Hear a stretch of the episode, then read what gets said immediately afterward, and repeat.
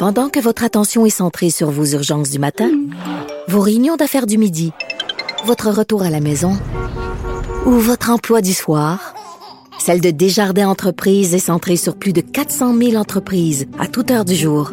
Grâce à notre connaissance des secteurs d'activité et à notre accompagnement spécialisé, nous aidons les entrepreneurs à relever chaque défi pour qu'ils puissent rester centrés sur ce qui compte, le développement de leur entreprise.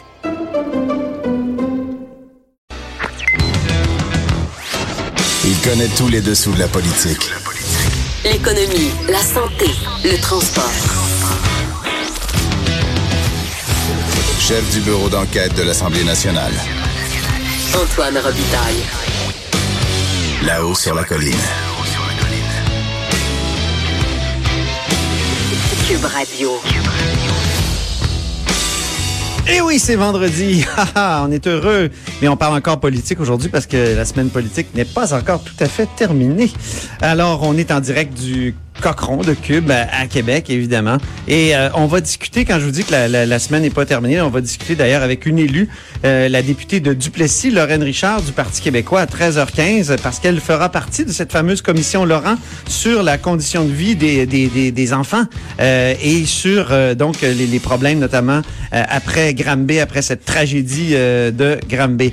À 13h30, donc, on discutera là de Constitution. Vous savez comme j'aime la Constitution. Et euh, il y a même une pièce de théâtre euh, qui va être présentée qui s'intitule Constituons. Et, euh, le dramaturge qui l'a écrite, qui l'a préparée, c'est Christian Lapointe. Et imaginez-vous donc, qui a fait écrire à 42 personnes tirées au hasard une constitution du Québec. Alors, on va en discuter avec lui, Christian Lapointe, et une élue, Catherine Fournier, qui est indépendante, comme on le sait. Euh, donc une ancienne du Parti québécois. Et on va boucler l'heure avec notre duo d'enfer du vendredi, Annabelle Blais du bureau d'enquête et Michael Lavranche, l'âme de la zone ASNAT sur le site du Journal de Québec, Journal de Montréal. Avant de passer à notre compteur et notre euh, notre vadrouilleur du jour, je veux juste souligner le triste décès de Jean-Claude Labrec. Jean-Claude Labrec, euh, grand cinéaste québécois connu euh, notamment pour À hauteur d'homme, donc un grand film politique qui avait été donc présenté en 2003. C'était sur Bernard Landry et la campagne électorale de 2003 au Québec. Ça avait même donné ça des points à Bernard Landry dans les sondages. Il avait remonté dans les sondages à cette époque-là. Puis on avait fait une conversation très intéressante, euh, notamment avec Samuel Poulain de, la coalition Avenir Québec et Jonathan Trudeau. Euh, il y a, au moment du décès de, de Bernard Landry là, cet automne, euh, autour de ce film-là qui a marqué toute une génération, en fait plusieurs générations donc à hauteur d'homme. Alors, euh, triste décès de Jean-Claude Labrec, euh, cinéaste québécois. Donc, euh, revenons dans le cochon maintenant. Il y a un vadrouilleur et un conteur. Commençons par le vadrouilleur et sa musique de présentation. Donnez-moi des roses, mademoiselle, car j'ai rendez-vous. C'est très important. Patrick Belrose est avec nous, correspondant parlementaire au Journal de Québec, Journal de Montréal. Ça fait longtemps qu'on t'a parlé, Patrick. Bonjour Antoine. Oui, une petite semaine de vacances euh, bien méritée. Ça fait plaisir. Euh, et deux sujets aujourd'hui. Création d'ailleurs d'abord de, cette commission présidée par Régine, Régine Laurent. Parle-nous. Euh, tu étais là, tu étais à la, à la conférence de presse hier. Exactement. On a commencé la semaine dans la bisbille à ce sujet. Cette semaine, on se souvient que M. Legault avait décidé tout seul de nommer Régine Laurent euh, un peu plus tôt, il y a deux semaines, à tête de la commission. Les oppositions disaient, ben, écoutez, on craint pour l'indépendance de la commission vu que tout est décidé au bureau du premier ministre. Mais hier, il y avait une belle harmonie. Donc, euh, les partis d'opposition s'étaient joints à M. Legault pour annoncer euh, les débuts de la commission. Ce qui est sur la table, tu l'as annoncé tantôt, c'est de revoir un peu tout le système de protection de la jeunesse dans la foulée du drame de Granby. C'est faut quand même préciser que la commission ne va pas étudier le cas de la jeune fille de, de Granby. Ça, on laisse ça au coroner. Ah oui. Euh, ben, il y a déjà 4-5 enquêtes, Exactement, aux enquêtes qui ont lieu. Mais ce qu'on veut revoir, c'est tout le système qui est autour. Donc, le cadre juridique, qu'est-ce qui fait qu'on a choisi de renvoyer l'enfant dans sa famille? Euh, qu'est-ce qui fait que de façon générale, justement, on choisit de prioriser l'enfant dans sa famille naturelle plutôt que dans une famille d'accueil, mais aussi le rôle de l'école, le rôle du système de santé, le rôle des policiers. Donc, revoir tout ça, c'est un très, très large mandat et la commission a seulement 18 mois pour euh, produire un rapport. Donc, il va falloir quand même trouver un certain angle euh, à étudier et à agir rapidement parce que c'est un très, très vaste mandat. Oui. En attendant... 18 mois, c'est long hein, quand même temps. C'est court, mais c'est long. C'est court et c'est long, en effet. C'est court, pour, c'est, c'est, long pour euh, les enfants qui sont en attente de, de, de résultats. Exactement. Hein, Et euh, donc, c'est la question que j'ai posée à M. Legault et M. Carman, donc Lionel Carman, qui est le ministre euh, Ouais. délégué à la Santé. Euh, j'ai dit, ben, pendant ce temps-là, on fait quoi pour éviter genre qu'il y ait des enfants qui vivent dans ces conditions-là Ah et oui. éviter aussi qu'il y ait un nouveau drame qui se produise? On nous assure, en fait, que les DPJ euh, du Québec ont rouvert plusieurs dossiers pour s'assurer qu'il n'y a pas d'enfants comme ça qu'on serait en train d'échapper. Et selon M. Carman, il y a déjà une dizaine de cas qui ont été euh, qui ont été révisés et sur lesquels on enquête genre, pour s'assurer que l'enfant euh, est dans des bonnes conditions. Oui, c'est vrai, il t'a dit de 10 à 12 cas. Exactement, une ouais. dizaine de cas qui m'a dit plus de, plus de 10 cas. C'était pas précis, hein? Ouais, peu Je l'écoutais, Environ puis- une dizaine, peu, Ouais. plus que 10. Et euh, aussi, on veut revoir les ressources qui sont données aux intervenants pour leur permettre de bien faire leur travail. Monsieur Carman a donné l'exemple, par exemple, d'un cellulaire. Les gens souvent sont sur la route, n'ont pas de, de cellulaire fourni. Est-ce qu'on peut leur fournir ça? Est-ce qu'on peut s'assurer qu'ils ont toutes les ressources pour euh, bien mener à terme leur travail? Il y a eu des questions, évidemment, sur l'indépendance de la commission, vu que les partis d'opposition, même si c'était la grande harmonie hier, euh, en début de semaine, avaient posé des questions. Euh, petit truc qui m'a fait euh, sourciller, je vais voir euh, ce que tu en Oh. penses. Monsieur Legault a dit, écoutez, moi, je suis un grand admirateur de Régine Laurent depuis longtemps. J'aurais même pré- préféré qu'elle soit plus proche de la CAQ encore, mais bon, trois petits points. Laissant Il a voulu qu'elle se présente euh, Ben, pour c'est la ce qu'on a tous compris, en tout cas. C'est Mais elle a été approchée par tous les partis, à peu près. par le Parti québécois, je me souviens très bien. Les autres partis, je sais pas, je sais pas. Mais on peut poser la question, je t'invite à poser la question tantôt à M. Zanetti et Mme euh, Richard. Euh, Est-ce que quelqu'un qui a été sollicité pour euh, devenir candidate de la CAQ est indépendante par rapport au gouvernement pour mener une commission? Je, je, je lance la question comme Ce ça. qui est intéressant, c'est ce que soulevait Benoît Dutrisac ce matin, c'est que Madame Laurent avait Manuel Dionne comme attaché de presse. Et Exactement. Manuel de Dionne est dans l'entourage de François Legault. Exactement. Donc, il y a un lien hein, très direct. Manuel Dionne, donc un, un- un homme de communication. Oui, exactement, au bureau, au bureau- au bureau du premier ministre. Il y a plusieurs éléments encore qui sont flous. On ne sait pas encore le budget qu'aura la commission. Euh, en fait, la commission va se réunir, évaluer ses ressources et M. Legault a dit on va leur offrir le budget dont ils ont besoin Ah, pour mener à bien leurs euh, leurs travaux. De la même façon, on sait que la commission va se déplacer dans certaines villes pour entendre des gens, parfois à huis clos, pour leur permettre de témoigner de façon anonyme. Par contre, c'est pas encore très clair. Est-ce que ça va être par- majoritairement une commission itinérante ou ça va siéger à Québec? C'est pas encore déterminé. Ce qui semble clair, c'est qu'il n'y aura pas nécessairement de subpénat qui va être envoyé pour forcer des gens à venir témoigner. Ah bon? Et Mme Laurent a aussi précisé d'emblée, euh, ce ne sera pas un procès de l'ère libérale. Évidemment, les libéraux ont gouverné pendant la majorité des 15 dernières années, donc on pouvait craindre de leur part que ça se penche sur l'austérité libérale de M. Couillard, sur les mesures qui ont été Et de prises. M. Barrette. Madame, exactement. Madame Laurent a dit, il n'est pas question de faire ça. Moi, ce que je veux, c'est poser un diagnostic sur la situation actuelle et regarder vers l'avenir pour des solutions. Il nous reste peu de temps avec toi, Patrick, mais quand même, l'Assemblée nationale pourrait siéger cet été, écrivais-tu hier? Oui, ça se pourrait qu'on ait à travailler encore euh, plus longtemps que, que prévu. Euh, en théorie, la session se termine. pas des vacances de prévu, toi, Patrick? ben, je, je vais les Oh, t'es déjà prises, là? Je les ai prises, Hein? exactement. Oh, oui, on, on, ennuyé de toi, donc... euh, C'était suffisant. Euh, la session parlementaire, mais on travaille quand même hors session, je te le précise.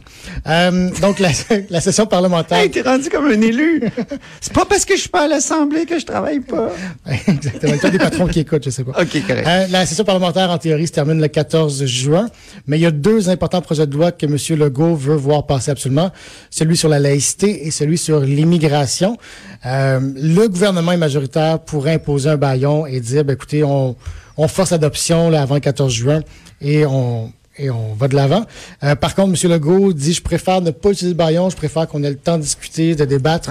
On a bien retenu son idéalement. Exact. Donc, je pense qu'ils veulent s'éviter l'odieux d'imposer un baillon. Donc, euh, M. Legault a dit, ça se pourrait qu'on poursuive au-delà du 14 juin, voire même revenir pendant l'été pour faire adopter les projets de loi. Très bien, mais merci beaucoup Patrick Belrose, correspondant parlementaire au Journal de Québec, Journal de Montréal. Et maintenant, c'est l'heure du compteur.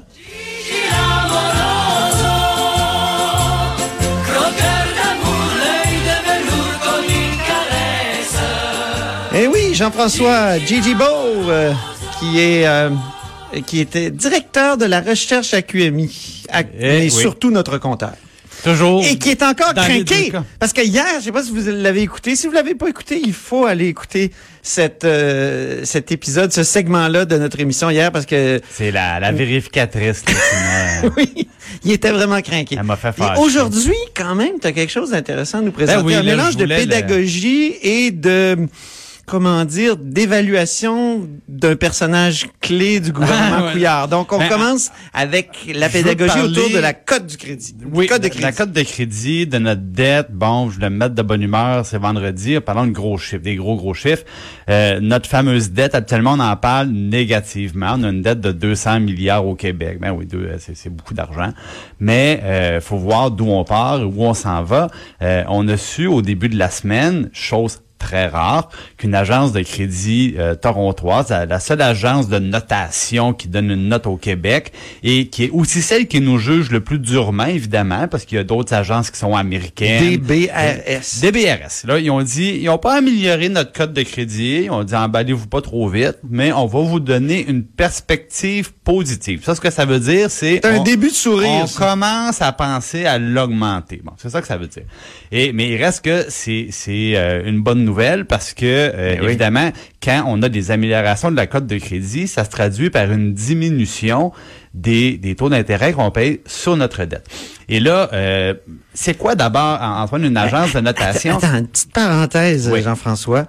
DBRS, là, Oui. moi j'ai appris l'existence de ce truc-là pendant la crise de 2008.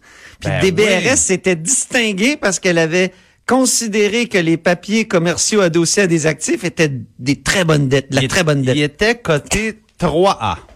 Et là, ça, ben, là, on peut le rappeler, ça, Petit- c'est la fois où j'ai eu l'air le plus fou, je parle pour DBRS, Oui. euh, parce qu'il avait considéré que les fameux PCA étaient des produits sûrs, et ils se sont fait prendre les culottes à terre, en bon français. Exactement. Voilà. Alors, euh, c'est juste pour dire, ils sont loin d'être parfaits. Même que Voilà. l'administration Obama leur avait passé tout un savon euh, pour les grosses agences américaines, parce que dans le fond, les, les rois de la place s'appellent Moody's, s'appellent Standard Poor's du côté de New York.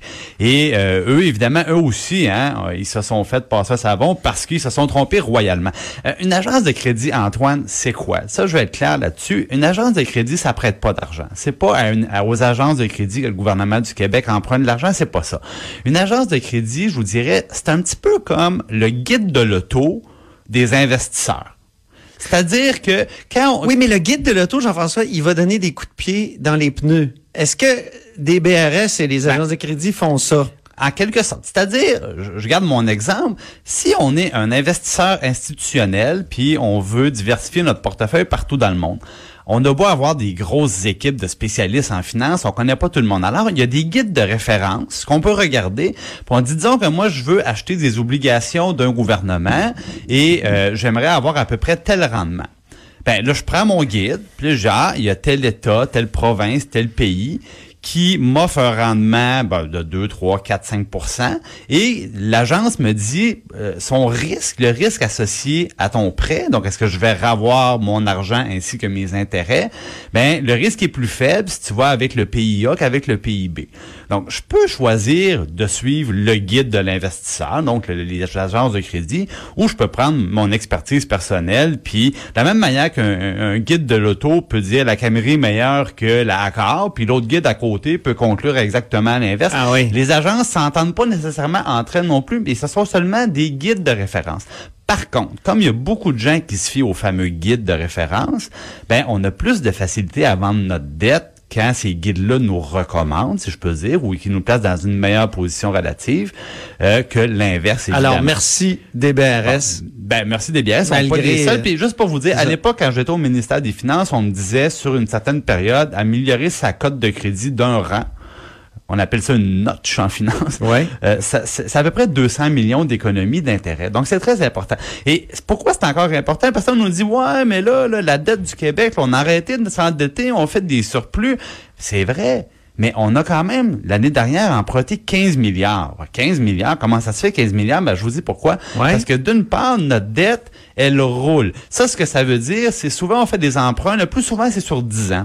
Mais au bout de 10 ans, ce qu'on fait, c'est qu'on prend cette dette-là et on la refinance. Et idéalement, des taux d'intérêt plus bas. Donc, le gouvernement doit, euh, euh, dans le fond, tout simplement réemprunter des, pour des vieilles dettes. Puis des fois, même, on emprunte à l'avance pour profiter des taux d'intérêt qui sont encore bas. Les taux ont augmenté depuis 2015, mais le gouvernement est en bas de 3% Et là, évidemment, l'amélioration de la, de la situation financière du Québec a amené en 2016 deux agences à augmenter notre code de crédit et notamment Standard Poor's puis une petite agence japonaise qui s'est bon je rentrerai même pas là-dedans euh, puis il a Fitch aussi c'est vrai du côté de, de New York donc c'est des bonnes nouvelles. Et là cette semaine finalement l'agence torontoise qui regarde tout le temps le Québec un petit peu de haut ben est obligée de reconnaître que oui on, on songe vous, nous aussi à améliorer votre cote. Alors ça c'est un petit peu je dirais Antoine c'est le, bulletin, c'est la note financière euh, dans, dans le fond de, Carlos Letao hein, ah. des, dernières années. Donc, c'est il a reçu un peu son, c'est son bulletin, c'est sa bonne note, c'est sa note financière. Et euh, maintenant, bon, euh, maintenant la note financière est très bonne. Oui. J'écoutais Patrick parler de Madame Lorrain et de sa commission. Ben, on pourra voir maintenant peut-être dans 18 mois quelle sera sa note sociale à oh. Monsieur Letao, parce qu'évidemment ça c'est le, le, le, le le, le, côté plus sombre de la bonne nouvelle, c'est-à-dire financièrement, on, a fait des, des progrès importants en coupant beaucoup dans les services publics, on le sait. En réduisant l'augmentation des dépenses, ah, là. Ouais, c'est ça, ouais, c'est ça, exactement. on, jouait sur les mots. Donc, le, voilà, le portrait, c'est une bonne note financière pour Monsieur Létard. Puis maintenant, ben, il restera la note sociale à fournir peut-être dans, dans quelques mois. Et là, je suis pas sûr que ça sera aussi reluisant. Oh, c'est un, un bon mot de la fin. Belle synthèse, Jean-François Gibault, directeur de la recherche à QMI, et surtout notre compteur. Alors, restez des nôtres parce que après la pause, on s'entretient avec Lorraine Richard, députée du Plessis et membre de la commission Laurent.